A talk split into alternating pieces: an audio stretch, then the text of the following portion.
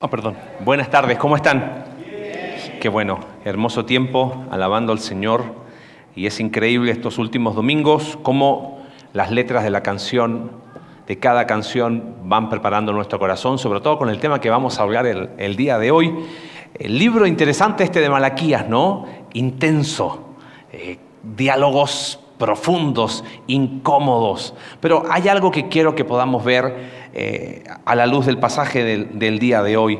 Y no sé si se acuerdan de una canción bien conocida, eh, de alguna película de algunos años atrás. Eh, yo soy tu amigo fiel, ¿se acuerdan cómo decía? Yo soy tu amigo fiel, ¿no? Na, na, na, na. ¿Sí? ¿Se lo saben? Bueno, ¿no son tan viejos? ¿O tenían hijos que tenían esa edad cuando salió la película, ¿no? Pero qué interesante, porque esa, esa canción eh, habla de lealtad y amistad, ¿no? Es como que ahí está Woody y, ¿cómo se llamaba el boss? Y, es como que amistad y lealtad eh, son inseparables, ¿no? Uno no pensaría que puede haber amistad con deslealtad.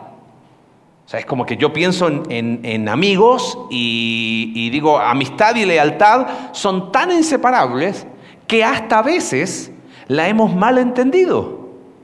En el nombre de la lealtad, amigo, si estás revolcándote en el pecado, ah, me revuelco contigo, ¿no? No, esa es, esa es lealtad mal entendida. Pero bueno, ese sería tema de otro domingo, ¿ok? Pero cualquiera de nosotros estamos de acuerdo en que amistad y lealtad son inseparables. De la misma manera, por lo tanto, deslealtad y amistad son cosas contradictorias, no, no, van juntas, son incompatibles. No hay manera de que deslealtad y amistad entren en un mismo paquete, ¿no? Ahora, ¿pensaste alguna vez que quizás lealtad y fe están más unidos de lo que crees? Es que a veces uno no lo ve así, como lealtad y fe. Mira, déjame explicártelo de la siguiente manera. Ahora, no me refiero a esta idea religiosa, quítate el concepto de que, ah, ok, me estás diciendo que debo ser leal a Dios, entonces tengo que venir a la iglesia todos los domingos y tengo que servir. No, eso es religiosidad, eso es moralidad. Déjame explicarte esta idea de lealtad. Lealtad es sinónimo de fidelidad, de permanencia, de constancia. Algunos teólogos dicen que lealtad involucra la idea de fe.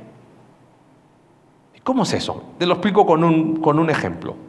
Piensa en un rey. Ese rey es el mejor rey que tú podrías tener. Tú crees que ese rey es el mejor rey que podrías tener. Por lo tanto, como ese rey es el mejor rey que tú podrías tener, le debes a ese rey qué cosa? Lealtad. ¿Pero por qué le debes lealtad? Porque has creído en él. Entonces, así como lealtad y amistad son inseparables, son dos caras de una misma moneda, lealtad y fe también son inseparables. Ahora, lo mismo que ocurre con amistad pasa con fe. Deslealtad y fe no van juntas. Ahora, acompáñame a leer, por favor, el libro de Malaquías, capítulo 2. Voy a leer versículo 1 y 2 eh, a manera de introducción para conectar con lo del domingo pasado y después vamos a leer capítulo 2 del 10 al 17. Dice, ahora pues, este mandato es para ustedes, dice versículo 1.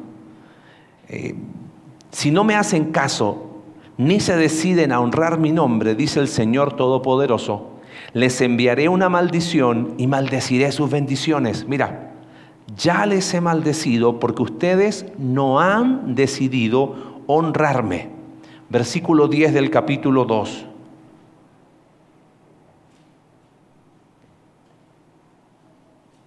¿No tenemos todos un solo Padre? ¿No nos creó un solo Dios? ¿Por qué pues profanamos el pacto de nuestros antepasados al traicionarnos unos a otros? Profanar, traicionar, sinónimo de deslealtad. Verso 11. Judá ha sido traicionero En Israel y en Jerusalén se ha cometido algo detestable.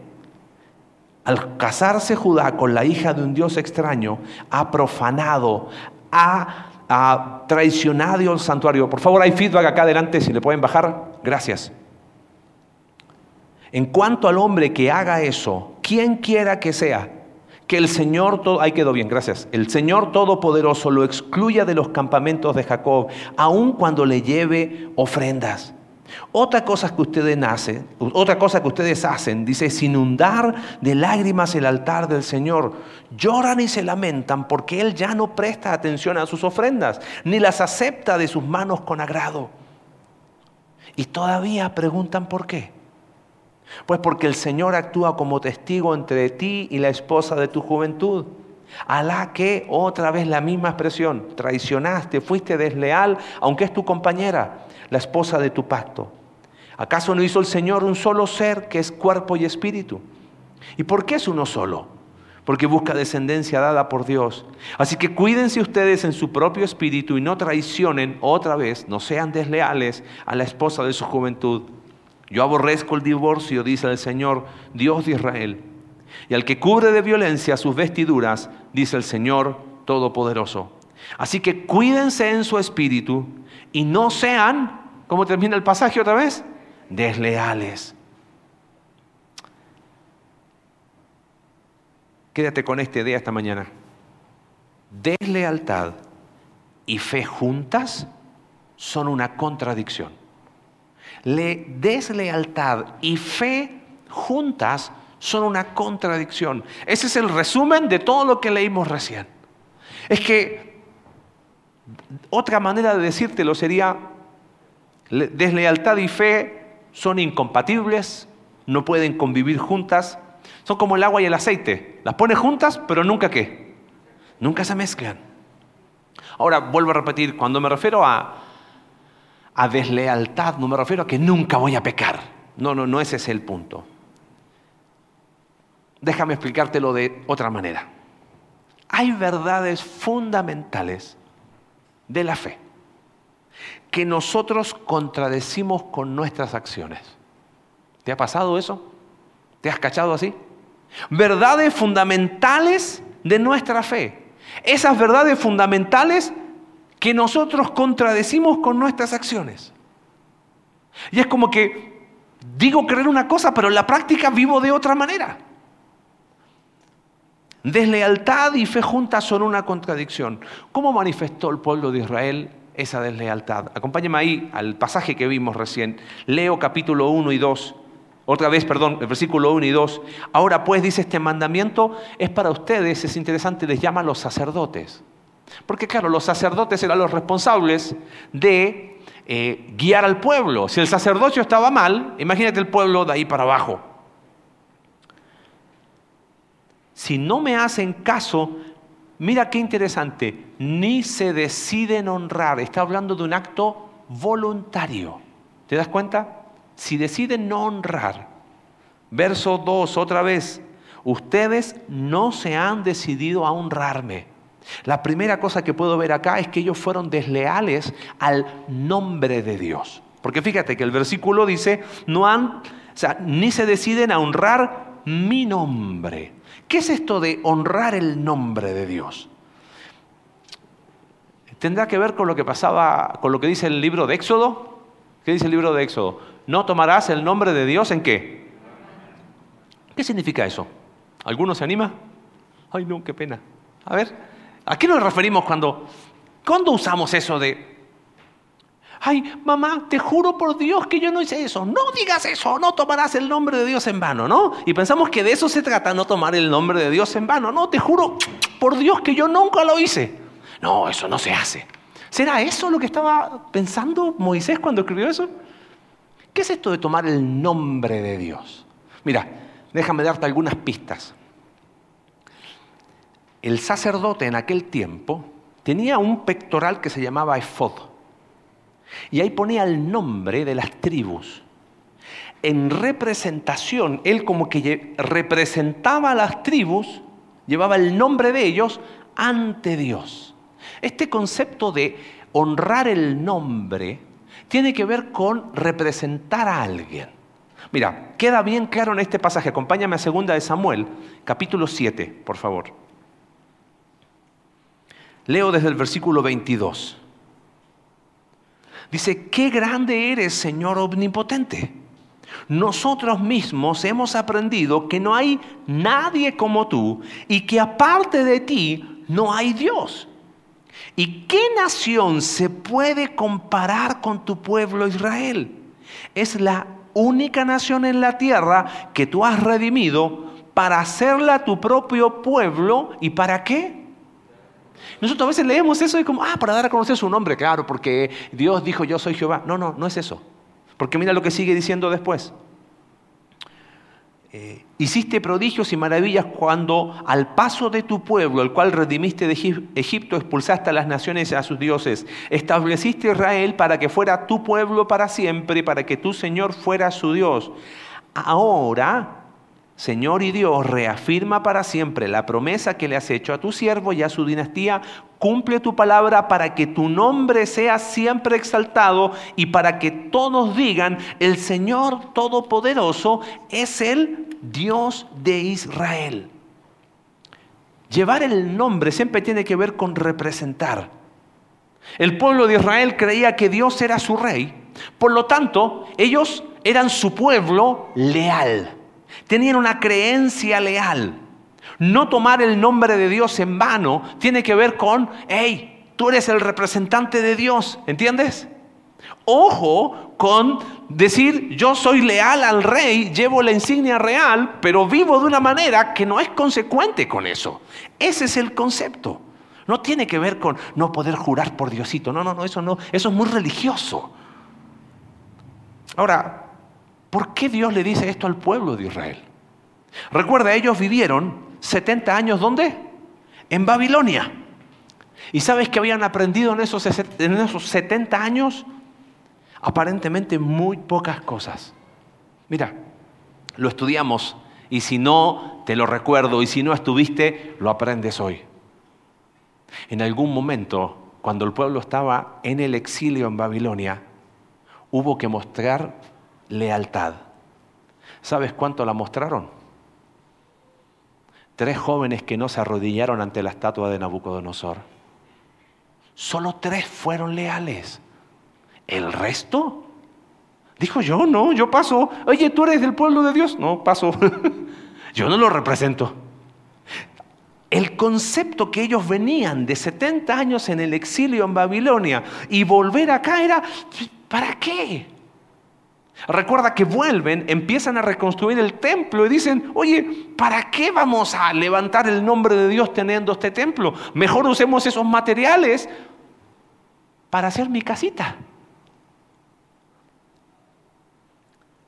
En realidad el pueblo de Israel era leal a sí mismo.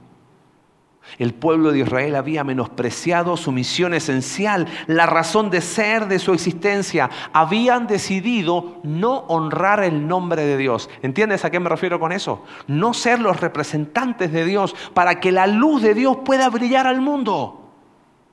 Se habían centrado en ellos y solo en ellos. Y viene el profeta Malaquías y le dice, ustedes han decidido no honrar mi nombre deslealtad al nombre de Dios. Pero fíjate la segunda cosa muy interesante, versículo 10. Fueron desleales no solo al nombre de Dios, sino al pacto de Dios. Porque empieza diciendo, no tenemos un solo Padre, no nos creó un solo Dios. O sea, con esta idea de que, hey, somos el pueblo amado por Dios. Dios ha tenido un trato especial con nosotros. ¿Por qué pues dice profanamos el pacto de nuestros antepasados al traicionarnos a nosotros mismos. Déjame interpretarte este versículo.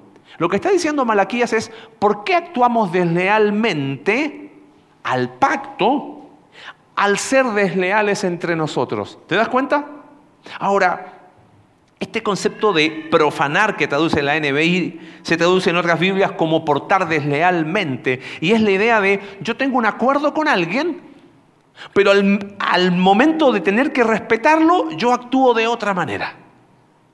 Ahora, ¿cómo se expresaba esto en el pueblo de Israel? Lo que sigue es, verso 11, Judá ha sido desleal. ¿En qué? En Israel y en Jerusalén se cometió algo detestable.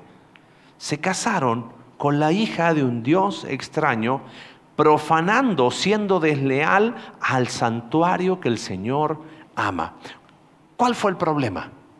Se casaron con personas paganas, que no creían en Dios. Ahora, mírame acá, porque aquí podemos perdernos sin darnos cuenta de algo. ¿El problema cuál era? ¿Casarse con mujeres extranjeras? ¿O ese era el síntoma? Mira qué interesante, Josué capítulo 23. Porque si nos equivocamos acá, te voy a decir qué sucede por lo que veamos en el último punto. Fíjate, dice Josué 23, versículo 12. Porque si ustedes, mira cómo empieza el versículo, le dan qué cosa? Sinónimo de deslealtad. Si ustedes son desleales a Dios y se unen a naciones que aún quedan entre ustedes, mezclándose y formando matrimonios con ellas, dice, tengan por cierto que el Señor su Dios no los va a expulsar. ¿Cómo? Está diciendo, hazte cargo. Bueno, pero si pasó por algo, pasó. Dios así lo quiso, dijeron unos locos, ¿no? No, no es que Dios así lo quiso. Tú te vas a ir con mujeres, con, con personas que no van tras de mí. Yo no, no, voy a solucionar ese problema, ese es tu problema. Pero el corazón de Dios es lo que sigue diciendo. Por el contrario, el problema no lo voy a tener yo. El problema lo vas a tener quién? Tú, porque dice, serán ellas como red y trampa contra ustedes, como látigos en sus espaldas y espinas en sus ojos. ¿El, problema eran las mujeres extranjeras o el problema era la deslealtad del corazón? Mira, ¿sabes por qué? Te lo demuestro de una manera más. ¿Alguien sabe? Raab era judía, era extranjera, era una mujer cananea de Jericó. Ruth era judía, era moabita, abominable religión. Y las dos aparecen en la genealogía del Señor Jesús. Así que elimina esa idea necia que se ha creado en torno al Antiguo Testamento, que los judíos se tienen que casar solo con judíos. No, no, no, no. El problema era que ellos se casaban para ir detrás de quién? De sus dioses. Ahí estaba la deslealtad, ¿entiendes? La deslealtad era lo que había detrás de eso. Porque claro, para este pueblo que había vuelto del exilio, había estado 70 años en Babilonia, adivina cuántos dioses tenían en Babilonia. Un montón. Entonces Jehová Dios era qué cosa? Era uno más. Pon uno más a la lista. ¿Cuál es el problema? Vamos a jugarle a todos, vamos a ver cuál me reditúa mejor. Y no hay ningún problema. Ellos fueron tras dioses paganos ese que habían aprendido en Babilonia, lo estaban plasmando acá. Lo interesante es, versículo 13 dice, otra cosa que ustedes hacen es inundar de lágrimas el altar del Señor, lloran y se lamentan, porque Él ya no les presta atención a sus ofrendas ni las acepta, claro. Era como, oye, y, mira cómo estoy. Y versículo 14, y todavía preguntan por qué. Claro, habían sido desleales al nombre de Dios, pero habían sido desleales al pacto. Y este concepto de desleal al pacto, quiero que lo entiendas bien. Dios había entrado en un trato con Israel, donde ellos habían experimentado de primera mano el amor de Dios, su gracia, su misericordia y también su verdad. No va a tener por inocente al culpable. ¿Correcto? La forma en que ese pacto se expresaba primariamente era en el matrimonio. Pero ellos, ¿qué hacían? Al buscar mujeres y, personas paganas. Estaban diciendo, yo menosprecio este pacto, voy detrás de un Dios que me dé lo que yo quiere. ¿Entiendes? Hay un Dios que me pueda dar la satisfacción que yo ando buscando. En último lugar, verso 14, dice, pues porque el Señor actúa como testigo entre ti y la esposa de tu juventud, a la que traicionaste, a la que fuiste desleal, aunque es tu compañera, la esposa de tu pacto. Dios es contundente, verso 16 dice, yo aborrezco el divorcio. ¿Qué es esto?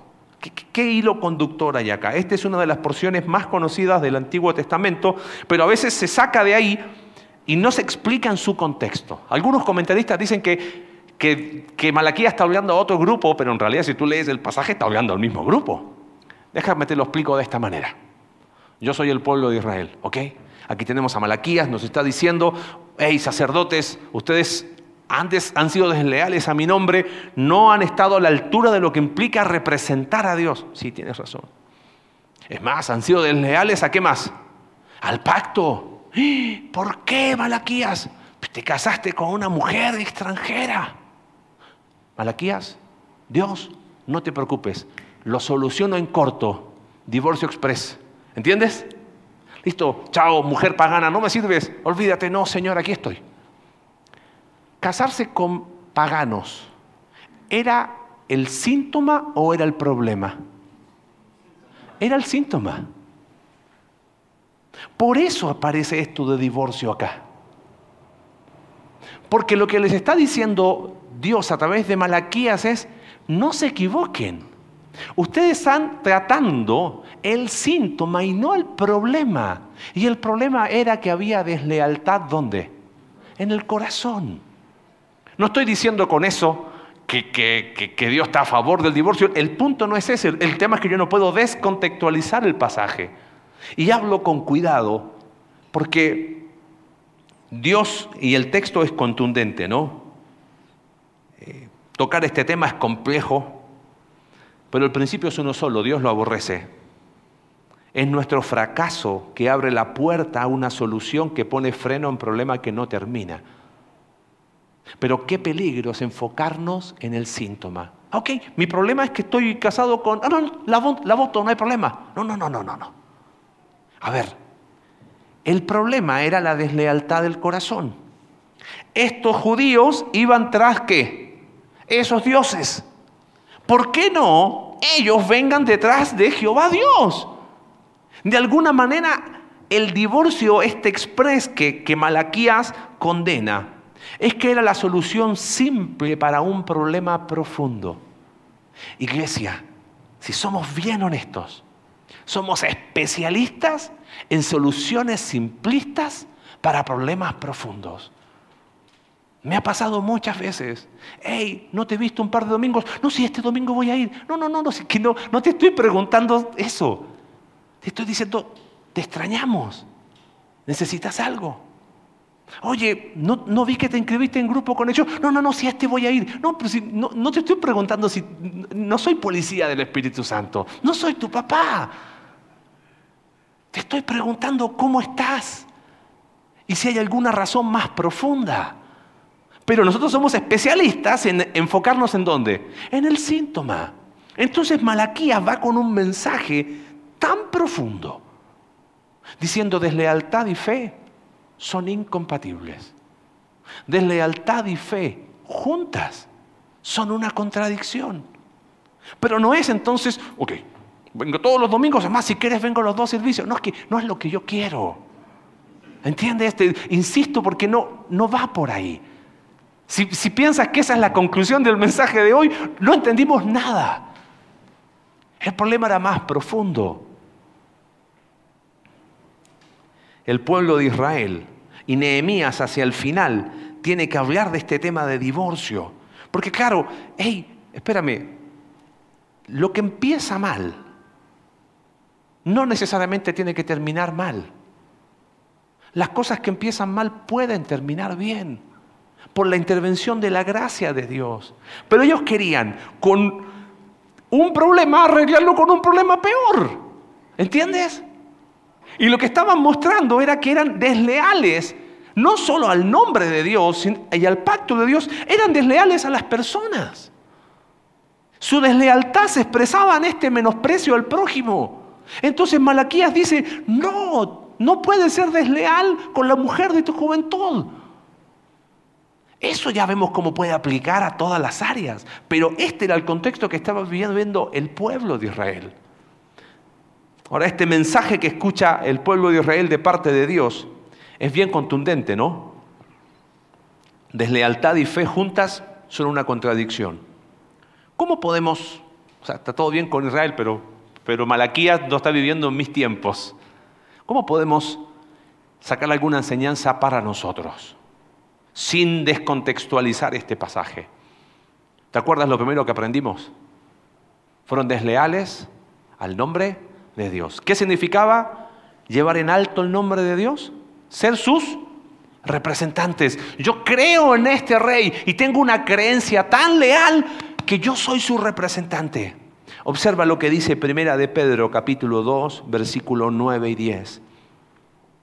Ustedes son linaje escogido son real sacerdocio, nación santa, pueblo que pertenece a Dios, para que proclamen las maravillas de aquel que los llamó de las tinieblas a su luz admirable. Ustedes antes ni siquiera eran pueblo, pero ahora son pueblo de Dios. Antes no habían recibido misericordia, pero hoy ya la han recibido. ¿Qué dice este pasaje? La iglesia hoy es quien representa a quién? Al rey. Somos el cuerpo de Cristo. ¿Qué clase de representantes somos? ¿Será que hemos menospreciado llevar el nombre de Dios en alto? ¿Cómo hemos sido desleales? Quizás con nuestro silencio. El otro día, esta mañana, perdón, escuchaba un, un hombre ahí que, seguimos con Alex. Y, y él decía, hay personas que entienden esto de lealtad como tengo que agarrar a bibliazos a la gente. No. Si mañana sales con la Biblia bajo el brazo y un cuchillo entre los dientes, no, no, no, no, esa no es la aplicación. Pero no puede ser un año en un lugar de trabajo y nadie sabe que tú crees en Dios. No puede ser un año en tu trabajo y nadie sabe que tú eres representante del rey algo no anda bien. ¿No será que hemos sido desleales con nuestro silencio? ¿No será que hemos sido desleales con nuestras acciones? He hablado con muchas personas en este último tiempo sobre sus planes de vida. Y he visto, he observado algo muy interesante que he tratado de aplicarlo a mí. Me comparten lo que están haciendo, sus proyectos de negocio, sus proyectos, todo lo que tú quieras. Adivina quién brilla por su ausencia. Dios. Están siendo leales a su proyecto, a su, a su, enfoque, a su futuro, a todo lo que tú quieras. Pero hemos olvidado que como iglesia tenemos una misión que trasciende. Qué bueno tu plan, dura 80 años. Y si tienes buena salud, 85, 90. Pero la iglesia tiene un plan eterno. Somos llamados a ser discípulos, a ser luz en este mundo. Esa es nuestra esencia. Hemos sido desleales en llevar el nombre de Dios en alto. Lealtad se expresa, ¿dónde? En el matrimonio. Eso es lo que vimos en el libro de Malaquías. Lealtad se expresa en el matrimonio. Y creo la pregunta es obvia, ¿no? ¿Has sido leal a la mujer, al hombre con quien hiciste un pacto? No un contrato, ¿eh? Un pacto. Qué terrible. Como esta, este flagelo llamado pornografía destruye hombres y mujeres por igual solteros y casados. La pornografía se adora en el altar de la deslealtad. Hombre, la lealtad a tu esposa se demuestra en tu trato, en tu sentido de equipo, en no mirarla del hombro para abajo, como dice Filipenses capítulo 2, superiores a. Dama, hay esposas que tratan a sus esposos como si fueran unos buenos para nada, ¿no? Y se ríen porque en el fondo es que sí es verdad, dice, tú no conoces al mío. Eh, lo peor es que terminan creyéndolo. Eso es ser desleal al pacto. Eso es ser desleal al pacto. Cuando en el fondo del corazón miro del hombro para abajo a mi esposo a mi esposa, no va. Porque Dios ha hecho un pacto, un nuevo pacto con nosotros. Estamos en un pacto nuevo donde la gracia de Dios fluye, donde el perdón está a nuestro alcance, donde su justicia es aplicada a los que creen. Estamos en un pacto increíble. Y nosotros tenemos un trato como, ok, sí, para mí Dios estoy en el nuevo pacto, pero para mis tratos personales estoy en el pacto de Marcelo a conveniencia de él. ¿Te das cuenta lo poderoso y lo actual que es este mensaje de Malaquías? Es que lamentablemente hemos sido desleales. Solteros, cada día tienes la oportunidad de demostrar tu lealtad. Si eres leal a Dios o a tus propios intereses. Porque en el altar de la lealtad a mí, termino tomando las peores decisiones de mi vida. Sí, pero es que tú no la conoces. Yo no sé si la conozco o no la conozco. Pero la vamos a reflejar ahí. Y qué interesante este trato hacia las personas. Claro, ah, como esta extranjera, divorcio express, ya está. Y el pueblo de Israel terminaba Claro, habían ido detrás de extranjeras para que esos dioses les dieran ese placer temporal.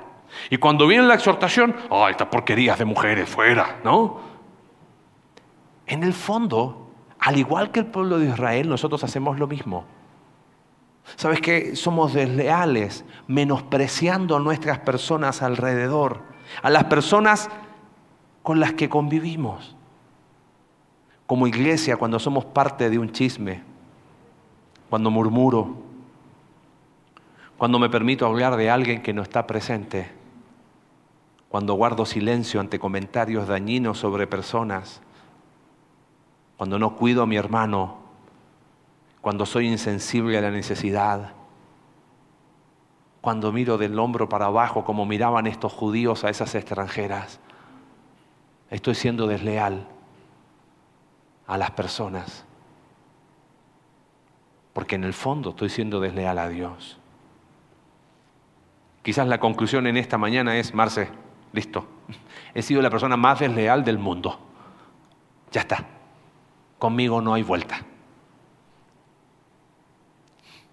¿Para qué? Gracias, este fue mi último domingo, porque yo soy muy desleal. Mira, si alguien fue desleal, fue el hijo pródigo. ¿Correcto? Él en vez de levantar el nombre de su padre en alto y decir, soy su representante, fue leal a sí mismo, despreció a su padre el trato con él y su deslealtad lo llevó tan lejos a estar revolcado deseando comer comida de cerdos. ¿Recuerdas las palabras que dice él cuando vuelve al Padre? He pecado contra el cielo y contra ti. Yo digo, si el pueblo de Israel hubiese dicho esas palabras en los tiempos de Malaquías, quizás otro libro hubiese escrito el profeta, ¿no? Ante esa exhortación de deslealtad, si el pueblo hubiese dicho, Señor, tienes toda la razón, hemos pecado contra el cielo, hemos pecado contra nuestras mujeres, hemos pecado en nuestros matrimonios, tan diferente hubiese sido la historia. La lealtad del Hijo pródigo se manifestó al volver al Padre lo peor que puedes hacer este domingo es decir, ok, tengo que ser leal a Dios, entonces voy a hacer esto, voy a echarle ganas. No, no, querido, no, no, no, no, no se trata de eso. Quizás cuando más mostramos lealtad al rey, ¿sabes cuándo es? Es cuando nos rendimos. Como dice un buen hermano mío, cuando nos derrotamos. ¿Quieres ser leal al rey? Ríndete. Reconoce que voy a llevar una insignia real, la insignia de la cruz, que me recuerda que aunque yo soy infiel, como dice segunda de Timoteo, Él permanece fiel. ¿Entiendes? No se trata de, oh, yo voy a ser el súper leal a Dios, sino miro la cruz y así como aprendimos hace dos domingos, le amamos porque Él nos amó primero. Señor, tu fidelidad inspira mi fidelidad. Descansamos en su carácter leal. Si piensas que estás descalificado porque has sido un desleal toda la vida, estamos todos en el mismo barco. El problema es quedarnos ahí. El mayor acto de lealtad del hijo pródigo fue volver al Padre. Yo no conozco cómo está tu vida, pero evidentemente detrás de cada rostro hay una historia. Y podemos estar acá años y estar lejos de Dios. Donde Dios me sirve a mis planes y soy leal a mi plan. Quizás tú dices esta mañana, Marce, es que si tú supieras las cosas que yo he hecho, si tú supieras las cosas que yo he cometido, a mí no me da ni para levantar el rostro. Nunca dudes de la fidelidad de Dios. Primera de Juan 1.9 dice que si confesamos nuestros pecados, Él es qué cosa? Amén. Ese es nuestro Dios. Él es fiel y justo para perdonar nuestros pecados y limpiarnos de toda maldad.